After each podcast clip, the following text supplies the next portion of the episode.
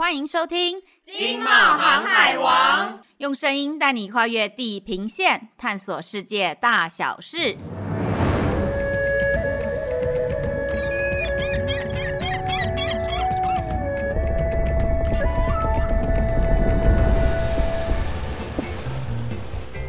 Hello，大家好，我是冒险山竹啦，我是 E。哎、欸，易，你今天的那个唇膏颜色很特别，不但这个玫瑰粉棕颜色显得这个气色红润，而且我好像说不上来耶，这个色泽跟光泽都很显色哎。最近口罩都戴到闷了，我觉得那皮肤又干，很想来拜一支漂亮的唇膏。这是哪一家的呀？是这个专柜的大牌子吗？哦，不是哦，这个是我们台湾的本土品牌，叫做零后可可。这支呢是他们家的当红商品变色润唇膏，就是你擦上去啊，慢慢的它的颜色就会跟着你的体温改变。但这不是最神奇的，最神奇的是它里面有十八趴的可可脂，非常滋润。现在这款唇膏啊，已经红到美国、日本去喽。虾米，台湾的品牌，那这一支是多少钱呐？啊，当然你说得有几个颜色呢？就是哪里买得到啊？诶，这个我们私下聊啦。我们先来聊我们今天的题目好不好？我们今天的题目就是要讲可可哟。哦，对对对对对哈，不经意好像变成要聊美妆购物频道哈。不过这这神奇的这个可可脂啊，那没想到很厉害啊，害我真的就是一直忍不住要跟你聊唇膏的这个走偏题了哈。啊，那我们拉回主题吧。今天啊，应该是要带大家到南台湾的这个可可聚落去走一遭。好，那我们这边先让就是听众众朋友确定一下，没错，我们现在讲的。可可啊，就是那个平常大家吃的巧克力的原料。那大家一定会想说，哈，台湾有巧克力哦，有种可可，有哦。可可不是只种在非洲啊、拉丁美洲这些地方，台湾也有哦。赶快让山卓拉告诉我们。好的，让我先帮大家科普一下可可的这个知识。那可可树呢，主要是栽种在南北纬二十到二十二度之间，它是属于热带果树。注意哦，它是水果的果树哦，它并不是你看到的什么木瓜、南瓜这样子哈、而在这个台湾的屏东啊。算是种植可可最北的一个区域，因为其实这个屏东的纬度啊，相对来讲还是这个偏高一些。那果树的这个生长温度呢，主要是介于二十四到二十八度之间。那它需要这个高温高湿，而且呢水分充足，还有通透性很好的地区来种植台湾的可可。那正好我们的屏东啊，就符合这个客观上面的这个环境的条件。所以啊，屏东地区啊，从长治啊、内埔啊。万峦一带啊，其实很多的农民他们就是种植可可树，然后啊，还有从这个采果、剖果、发酵，然后到这个日晒啦、烘焙啊，甚至还有一些叶子很厉害，就是到制作巧克力一条龙研发相关的产品，几乎是落实这个 tree to bar 前店后厂一条龙的经营模式。哦，真的哦，我们这次啊，为了这个专题，还真的跑去屏东哦。我印象中我们总共去了两次左右的，对不对？一次都去了三四天，我们超认。真的，真的，真的，我们真的是卯足全力哦，一组记者的，然后加摄影扛下去这样子，真的还自己租车，但是租车发生的糗事我就不提了。好，那我们回到正题，正题就是说我们特别为了这个专题下去屏东，对吧？然后我们去拜访了一些可可农，那其中一个就是农民苏瑞明苏大哥的可可园哦。我印象中我们去他的呃果园的那一天，前一天下过雨，所以隔天里面园里面还是有些地方那个土地是比较湿软的，然后。还有很多虫虫飞来飞去，我那时候当下是很害怕啦。但是你知道，毕竟我们是专业的记者啊，还是要强装镇定。不过这都不重点，重点是苏大哥种可可的经验真的非常厉害哦。他种出来的可可还有获得国际大赛二零二一年 Cocoa of Excellent Award 的金牌哦冠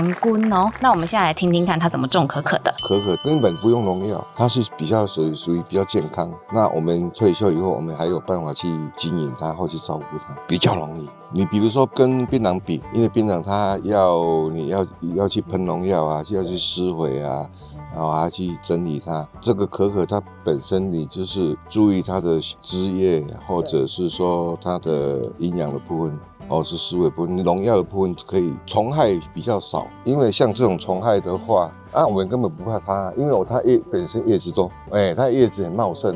它的天然的虫害的话会比较少，它最怕是天气的灾害，台风啦、寒流啦。好像最近的霸王寒流来的话，我们就哦，你看，因为下雨啊，水分充足啊，它吸收量比较大，就会折枝啊。它因为它的生长力是非常茂盛，所以它农损的话，当然是你会今年有损了，那你明年出来的还是会长很漂亮。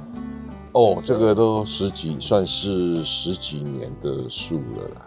因为我们比较有接触，我们都会要求比较健康的做法，比如说草就是用除的，呃，不撒那个杀草剂，尽量就是说不撒农药，因为你我们是种它的种子，不是它的外表。所以它外表看起来有时候会被虫咬，可是对里面的话，它不会影响到里面的种子。我敢使用，我才敢给我们的顾客去使用，因为我们对农药的检测也是非常严格。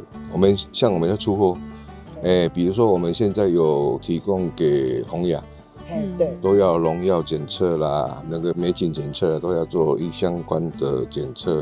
哎，那苏大哥，这个采下来之后要做什么处理呢？是就直接这样子就可以卖了吗？采下来以后要发酵啊，发酵还有晒干啊，晒干啊，烘干啊，所以环境也是非常重要。那我们农业是很先进，所以我们是用建养式的。哎，就是它围起来统一管理，而不是用放养式的，所以我们的品质会当然会比较优秀啊，因为水源充足、肥料充足、阳光充足，还有有人工管理。像这次去年的卓越，我们台湾的就是金牌，就是我们送到去金就是金牌，那表示说我们的建养方式是照顾出来的成果是受到国际上去肯定啊。因为发酵的话当然是技巧啊，可是你豆子没有到那个地点的话。你发酵出来还是一样，你一定我们的豆子要有一定的水准，你后面后续发酵才有到达那个程度啊。因为你像果实，它本身会有酸，会有甜度，所以它会影响到发酵的后端发酵的风味。所以这个是非常重要的，不是说每一批每一个国家的。可可那给我发酵，我就有办法发酵出那种味道，并不是这样，是因为我们在地的环境所造成果实的风味，再加上我们发酵的工序，然后才有办法酝酿出来那种特殊的风味。我们在呃、国际上比赛，我们的风味就是有水果香，有水果香味。哦，对，真的苏大哥的分享哦，就是我先说一下，我们这趟啊真的是吃了很多可可，但不是你想象那种甜滋滋的可可哦，是像那种百分之百不加糖的那种可可。那这样的巧克力吃起来是有一个果香啊，酸酸的风味，这个就是苏大哥讲到的发酵，就是一定要靠发酵才会有这么好的风味哦。那我刚刚再补充一下，因为我刚刚因为对飞虫的印象太深刻，其实不是的，就是可可园还是有很多很有趣的事情，譬如说可可果其实是有。很多漂亮颜色的哦，红色呀、黄色呀、绿色，色彩非常缤纷。尤其啊，是有太阳照下来的时候更漂亮哦。因为后来啊，我们去了那个邱明松邱老爹的果园，那天的天气就真的好棒，有很漂亮蓝色的天空，有太阳这样照下来，然后红黄绿交错的可可树，超美的。那我们这边在听邱老爹的分享前，我再跟大家说一下，邱老爹呢务农超过四十年了，那在屏东啊有那个可可之父的头衔。那我们来听听看他的经验。就有两个品种，一个是红色，一个是黄色。我们在做的时候就已经有它的品种，就红色和黄色。这个东西你都要是实际去经验以后，你才知道，还是有的还是要淘汰再补的。你要经过一段时间以后，你才知道什么品种被它的产量，它的。里面的果实会长得比较漂亮，不管是外形还有它的口感。那要经过一段的时间，农业难就是难在这个地方。尤其果树，果树就差不多要这个时间，三五年你不见得你都还摸得到摸透它的个性。做做农的人很有耐心。哇，我也很惊讶哎，看到这个同一棵树在不同的季节，它产出来的果荚竟然颜色还会不一样。意思就是说，一棵树种出来收到的果还有不同缤纷的颜色，哎，这么农业也真的是太奥妙嘞！哎，来来，我来告来，这个是世界的奇迹哦。这个是红色，对不对？这个是热带的一个东西。你在我们这边是亚热带，变成有冬天，有冬天的时候，它就会上一层颜色，变成它就会很特殊，这是世界的奇观哦。可可是很很喜欢漂亮，就像我们女生一样，它冬天会上一层胭脂的颜色。你看呢，就特殊就特殊在这个地方，它的花好是不断的。一年四季都不断不断的在开，就是有冬天，冬天这一季的颜色，这一阵上它就会自然会上一层胭脂的颜色。很特殊。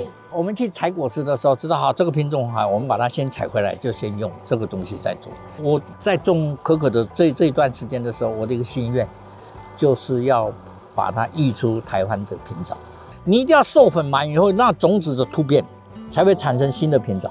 那刚刚听了这个邱老爹的分享哦，我再补充一下，其实可可的外形也很有趣哦，就是有诶像苦瓜皱皱的皮那样啊，那也有很光滑，然后也有尖尖的比较圆的，非常有趣。那根据就是国际上哦，现在主要呃是有三大品种，第一个叫做 Criollo，那它的风味是非常棒的，很赞的风味。第二种叫做 Forastero，那是指它特色是抗病虫，而且产量很大。那这两个品种杂交之后呢，生下来的叫做 Trinitario，那主要是这三大品种。那在很多农民的果园里啊，是可以看到这三个品种同时存在的。那刚刚其实我们也有提到了，就是巧克力的风味是非常依赖发酵的，所以发酵的学问呢，我们是要来了解一下的哦。什么叫做琼浆玉液？这个就是这个果子，它有这个果肉，我们都上午我们都要把它搅拌，要把它拌。这样拌，就每天你就把它拌一次，差不多第二天、第三天的时候，你就开始要搅拌。像这个时间哈，温度晚上的温度温最少在五天，五到七天。它的上层、中层、它底底层的温度就不一样。它的味道哈，你到第二天、第三天，它有味道就出来的时候，它的味道就发酵的味道就一个一个一层一层就会出来。我我们把果实剖开以后，就静置在我们的容器里面。经过四十八个小时以后，你就开始要再翻搅它，它发酵的颜色就不一样。我们要把它翻搅，让它比较均匀，发酵出来的东西就会比较匀称。这个东西蛮繁琐的，但每天你就要摸着它。那你摸它的时候，你把它摸的时候，你的手的皮肤会相显得相当的好。它的胶质蛮多的，所以意思就是说，这个发酵完啊，约七天以后转成黄色。然后再拿到户外，再日晒七到十天，还要看这个日照的这个程度，才能够让这个可可的这个水果充分的干燥，这样才是算是完成可可豆的初步处理耶。我以为这个是农民最困难的地方，就要完成就结束了，结果 no，老爹竟然告诉我们说，做巧克力挑战才正要开始哎。做巧克力是那难度是最高的，对我们来讲啊，其实国外已经有四百多年的历史，你就说有多难，也没有到多难。就是从零的时候，那时候最难，尤其像我们在开始的时候，已已经没有外援的力量，钱都已经用尽，子弹都已经打光了。我我们要买要买机器啊，说那机器要做什么做什么，什么要什么要什么过程什么过程，一个一个一个去试探索。那台湾会做的几乎都是买国外的原料在做。它不像我们从果实再采下来，再一一直在经经经过这里，每一个步骤都是自己要亲自去摸索，那个问题才大。尤其在做生巧克力的时候，哇，那经过的那最精彩的就是那一段。好，那现在其实啊，我们上次也有去老爹的店里面，其实已经有非常成熟又好吃的产品了。那现在在台湾也有很多业者有很好很高品质的巧克力产品。那这几年台湾呢的巧克力产品啊，在世界巧克力大赛中获得非常多优秀的成绩。像是二零一九年的时候呢，颁奖典礼，ICA 主席 Martin Christie 就曾经说：“哇，台湾的巧克力来势汹汹哦。”那在二零二零啊，二零二一年的时候，台湾的巧克力在度就是扬名国际，拿下八金二十二银十三铜十四个特别奖，其中包含福湾巧克力、福尔摩沙可可农场、妮娜巧克力、巧克力经典、吃茶巧克力、装饰巧克力、长荣空厨、Binks and Twice、黑方、勒布朗、台湾真可可、真智园巧克力等。好，我就不念了，因为真的是太多啦。哇，所以你看，咦，我们这一集真的做的很有意义哦。台湾之光啊，你看巧克力，我一定要再多宣传一点。不过说到这边。我真的是又饿又渴，真的很想要再来一杯这个热可可，补充一下丰富的多酚跟黄酮。听说可以这个保护心血管、改善贫血、抗发炎、放松心情啊！如果可以再配上一盘可可面，饭后再来一杯这个清爽的可可茶，Bingo，此生无憾啦。嗯，其实 其实我觉得这个没有写在我们脚本里啊。不过我跟 Sandra 现在就是每天都有就是吃一块这种黑巧克力的习惯，就是因为做了这个专题，所以真的是蛮不错的。真的真的，我们推荐给这个听众朋友，一定要去这个尝尝台湾的黑巧克力，真的非常的棒。真的，那就是我们就因为我们念了那么多牌子嘛，大家可以上去看看自己喜欢的。我们没有收叶配，对不对？对对对，没有没有，哎，也是可以找我们叶配啦，对不对？对，真心推荐。好，那就是因为可可的功效啊。哎，刚刚就是 Sandra 已经说了，那还有可以制作产品真的很多，譬如说我嘴巴上的唇膏就是啊，那我们真的是没办法说啦，那就是拜托大家，就是回到看我们的五百九十期经贸透视双周刊的封面故事《台湾巧克力穿金戴银傲全球》哦，也请大家准时帮我们继续收听经贸航海王 Podcast，我们下次见哦，拜拜，拜拜。